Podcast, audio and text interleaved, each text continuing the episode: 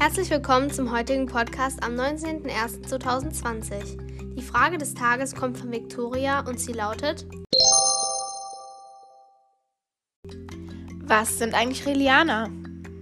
Liebe Victoria, diese Frage wird dir jetzt von einigen Sektenforschern der Uni Hamburg beantwortet. Ich hoffe, das wird dir weiterhelfen. Im Allgemeinen ist es eine neue religiöse Bewegung, also eine Sekte. Sie beschäftigt sich mit den Klonen von Menschen und glauben an UFOs und Außerirdische. Und woher kommt der Name Raelismus? Raelismus kommt von dem Namen Rael, da so der Gründer Claude Warholhorn von seinen Anhängern genannt wird.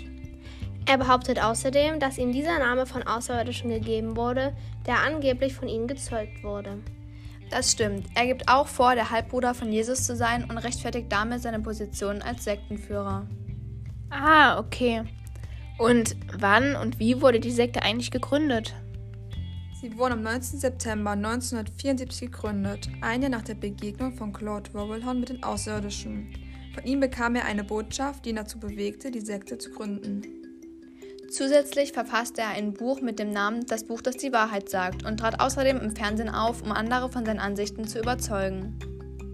Angeblich besuchte er zwei Jahre später den Planeten der Außerirdischen und schrieb daraufhin sein zweites Buch. Die Außerirdischen haben mich auf ihren Planeten mitgenommen.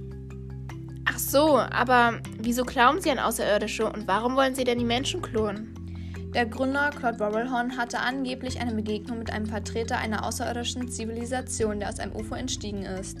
Nach und nach überzeugte er dann immer mehr Menschen von seiner Lehre, wodurch der Realismus immer mehr Anhänger erhielt.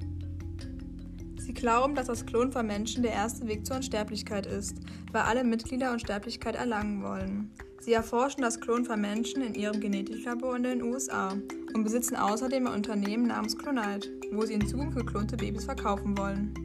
Unter anderem erforschen sie das Klonen, da sie vorhaben, Menschen wie zum Beispiel Hitler zu klonen, um ihn nachträglich für seine Taten zu verantworten. Außerdem möchten sie sogar einen Klon von Jesus mit Hilfe des Turiner Grabtuchs erschaffen.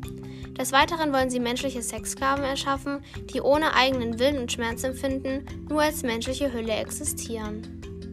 Und ist Ihnen eigentlich das Klonen von einem Menschen schon mal gelungen? Ja, nach Angaben der Unternehmensleiterin von Clonite haben sie bereits 2002 zum ersten Mal ein Baby namens Eve geklont.